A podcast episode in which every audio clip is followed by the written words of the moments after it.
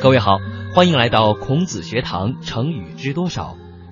昨天呢，我回家经过了一家卖彩票的商店，这里面啊是人头攒动，热闹非凡。让我颇为感慨的是，各色人等啊，抱着不同的各种心态走进这家彩票店，有的呢是随便的玩玩消遣，有的是想碰碰运气，而有些人呢，则是把全部希望都压在了彩票上。他们总是盼望着哪一天可以高中头彩，一夜暴富。不得不说，人生的幸福与否，生活质量的高低，都是事在人为。只要靠着自己的勤奋。努力还有奋斗，最终都能够达成。至于那些不切实际、每天喋喋不休的说“假如哪天我有了一百万就怎样怎样的”痴人，他只不过是在做白日梦罢了。痴人说梦。唐高宗时有一个和尚，他的修行很高，但是言谈举止奇异，经常让大家非常费解。有一次，他到长江、淮河一带云游，碰到一个路人。施主，你拦住贫僧的去路，有事儿吗？这位高僧，敢问您是姓何吗？没错，贫僧是姓何。施主如何知道的呢？高僧，既然您姓何，那您是何国人吗？哦，施主真是眼光犀利呀！贫僧确实是何国人士。后来，这位高僧死后，李邕想为他做一篇碑文。但是在写作的过程中，却碰到了令人挠头的问题，因为不明白这个和尚所说的话的意思，无奈之下，只好根据他当年跟那位路人的对话写道：“大师姓何，何国人。”这件事情后来被人当成了笑话，广为流传。大家都认为和尚跟路人的对话就好比对痴人说梦话，而后来写碑文的痴人竟然会信以为真。真是贻笑大方啊！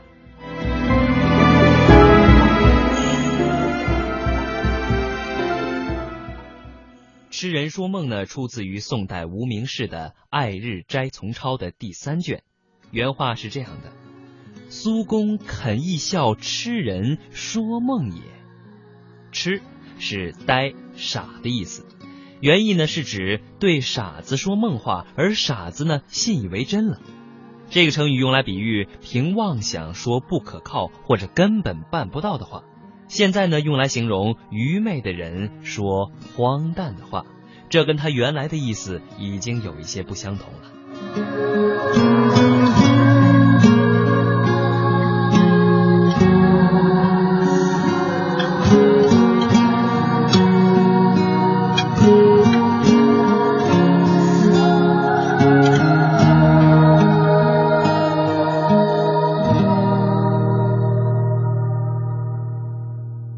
不知道你有没有碰到过这样的一种人？他们有一个共同的特点，所说的每一句话开头呢，都是有人说、他们说、人家说等等。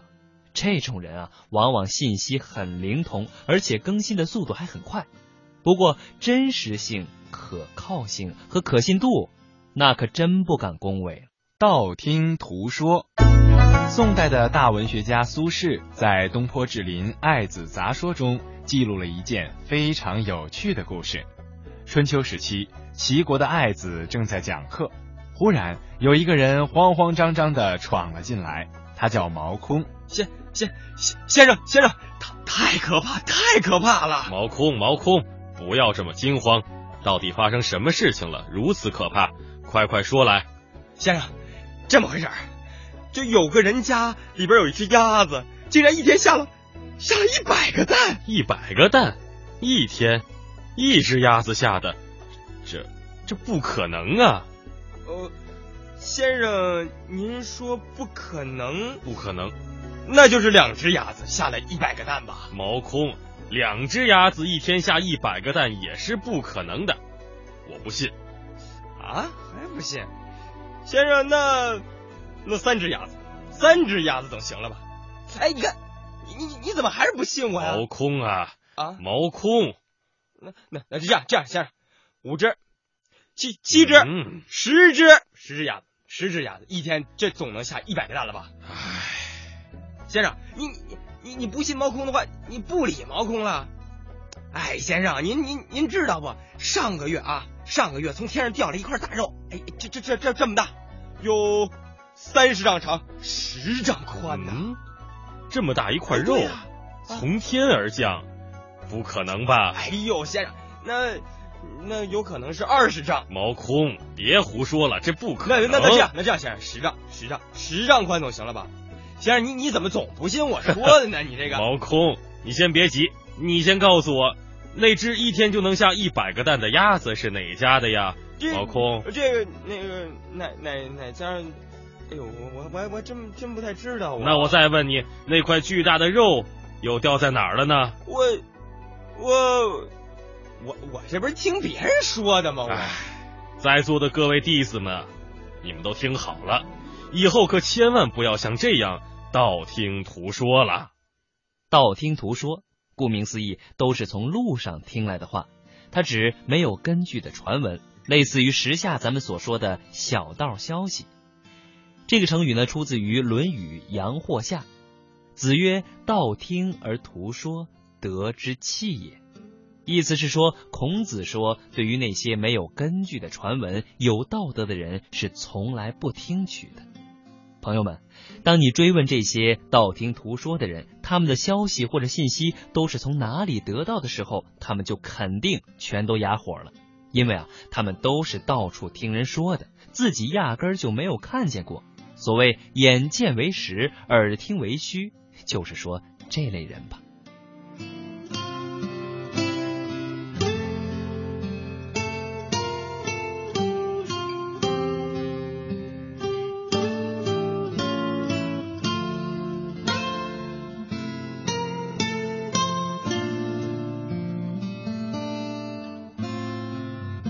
谦虚一直是我们中华民族的传统美德。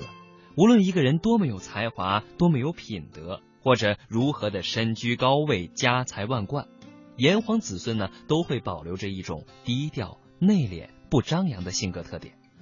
但是现在的很多富家子弟呢，并没有经历过父辈们创业期的艰难困苦，所以不懂得珍惜节俭，甚至经常铺张浪费、招摇过市。古时候就曾经有过这样的前车之鉴，这样的做法呢，我们真的应该引以为戒呀。战国时期，辅佐齐景公的宰相叫做晏婴，他身材不高大，但却很有才干，名声传遍了诸侯当中。有一天，晏婴坐着马车出门办事儿，由他的车夫驾车。那位车夫的妻子很贤惠。当这个车夫驾车经过自己家门口时，他的妻子在门缝里偷看，看见自己的丈夫挥舞着马鞭，一副洋洋得意的样子。当天晚上，妻子表示出了对丈夫的不满。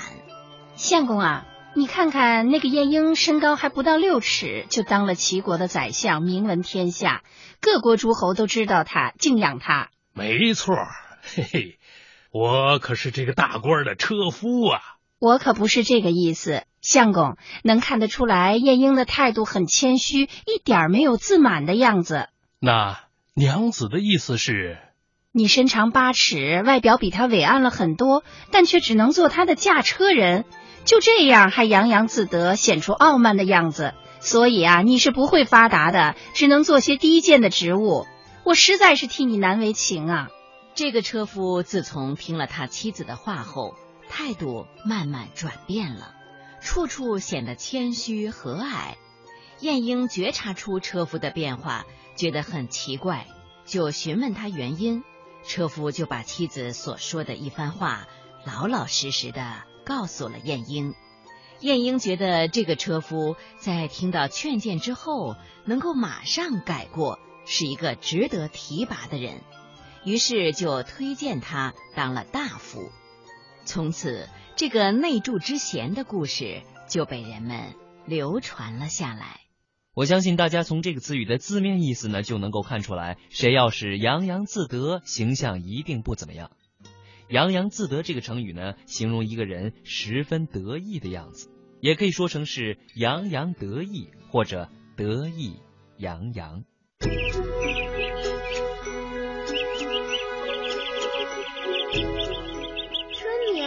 觉晓，处处闻啼鸟，夜来风雨声。成语知多少？成语知多少？让我们一起欢度快乐的成语时光。不明一钱。汉文帝当政的时候，有一个名叫邓通的人，他有着一项颇为特殊的才能，善于划船。于是邓通被选到宫里当御船的水手。有一天夜里，汉文帝做了一个梦，梦中他想升天，却怎么也上不去。就在这个节骨眼上，忽然有一个头戴黄帽的人在背后推了他一把，终于让汉文帝上了天。文帝在回过头来看推他的人时，没有看太清楚，只记得那个人的衣带在背后打了个结。第二天，文帝来到建在宫西仓池中的建台，无意中瞥见一个御船水手头戴黄帽，衣带在背后打了个结，正是他梦中遇见的那个人。哎，这不正是朕梦中升天时帮了大忙的人吗？来人啊！把那个戴黄帽、衣带在背后打结的水手叫来，朕有事要问他。是陛下。你是谁呀？报上名来。玉船水手邓通参见陛下。嗯，这个貌似普通的水手，既然能在梦中把我推上天，必定是个奇才。这样的贵人，我必须好好的善待他，日后必定有用。邓通啊！朕觉得与你一见如故，你就不要做什么玉船水手了，跟在朕的身边吧。有什么要求，尽快说来。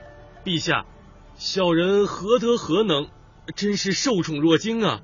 谢主隆恩。这个邓通老实谨慎，不随便和外人交往。汉文帝后来多次赏赐给他钱财，总数有上亿之多，还授予他上大夫的官职。其实。邓通并没有什么才能，他自己处事谨慎，也不能推荐贤士，只是谄媚文帝而已。有一次，文帝命一个善于算命的人去给邓通相面，那人相面之后，忧心忡忡的回来了。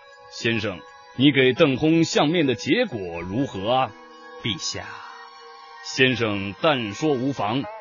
邓通这个人。将来要贫饿而死啊，陛下！啊，能让邓通富起来的人只有我，我怎么会叫他受穷呢？于是文帝下令把蜀郡盐道的一座铜山赐给邓通，允许他自己铸钱。从此，邓通发了大财，他铸造的铜钱布满了天下，人人都知道有邓氏钱。有一天，文帝背上生了个疮，脓血流个不停。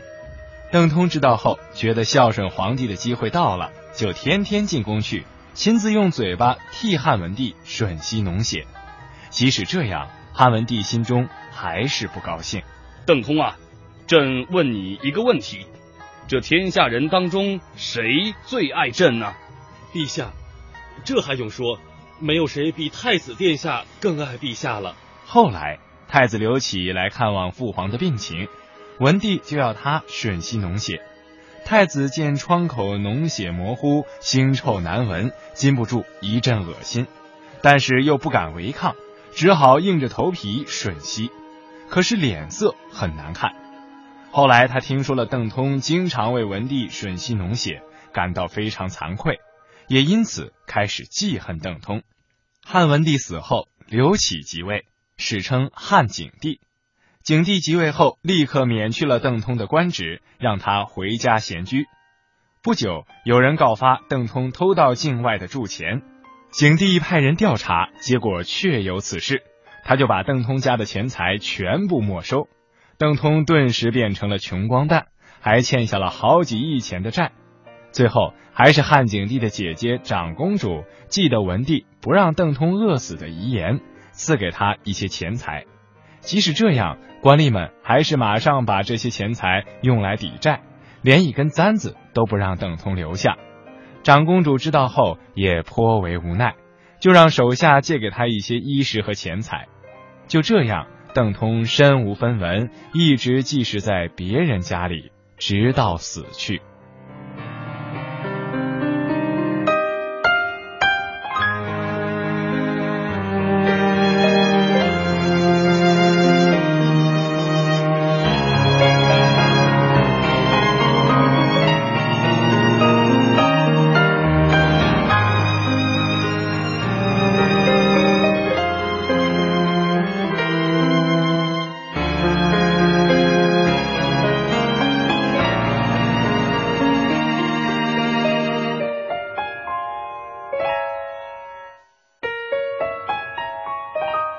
不明一钱出自于《史记》，明呢是占有的意思，而不明一钱就是说一个钱也不占有，比喻极度贫穷。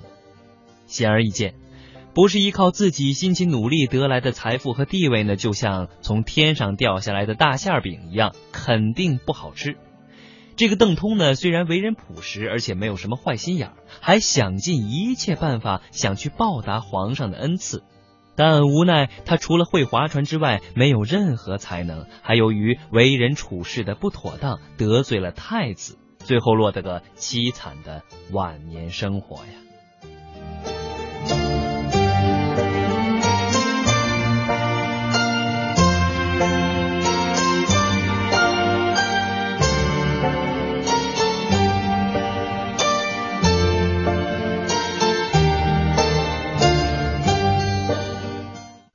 成人之危。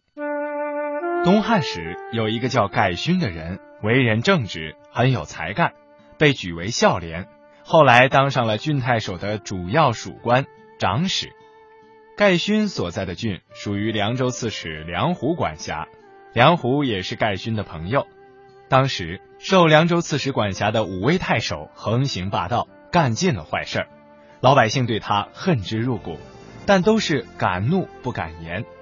刺史梁胡的属官苏正和却不畏强霸，敢于碰硬，依法查办武威太守的罪行。不料梁胡担心追查武威太守的罪行会涉及到高层权贵，连累到自己的乌纱，终日焦虑不安。他甚至想杀了苏正和灭口，但又吃不准这样做法是否妥当。于是梁胡打算去找好友盖勋商量，究竟该怎么办。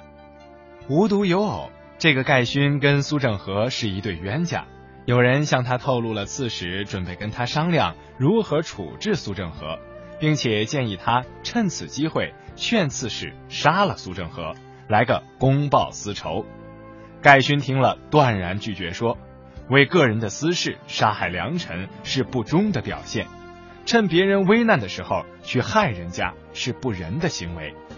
没过多久。梁胡果然来跟他商量处置苏正和的事，盖勋打比方规劝梁胡说：“喂养鹰鸢是要使它凶猛，这样才能为您捕获猎物。如今它已经很凶猛了，您却想把它杀掉，既然如此，养它又有什么用呢？”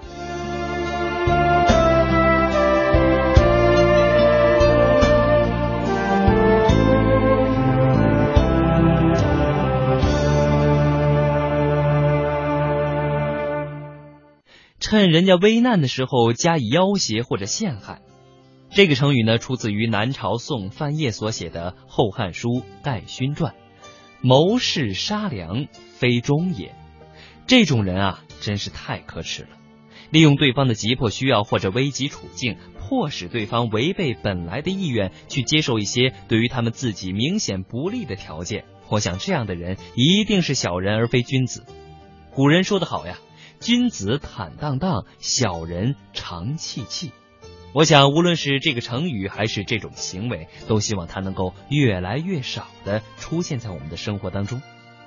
好了，今天的几个成语，无论是痴人说梦、道听途说、洋洋自得，还是不明一钱，都是一些让人颇为警醒、能够鞭策我们的成语和故事。总之呢，我觉得善待他人、善待自己、认真生活。认真工作，这些就足以构成我们生活的大部分了。希望呢，各位朋友们都能够前世不忘后世之师，珍惜古人为我们留下来的这些宝贵的文化传统和财富吧。今天的孔子学堂成语知多少到这里就要结束了。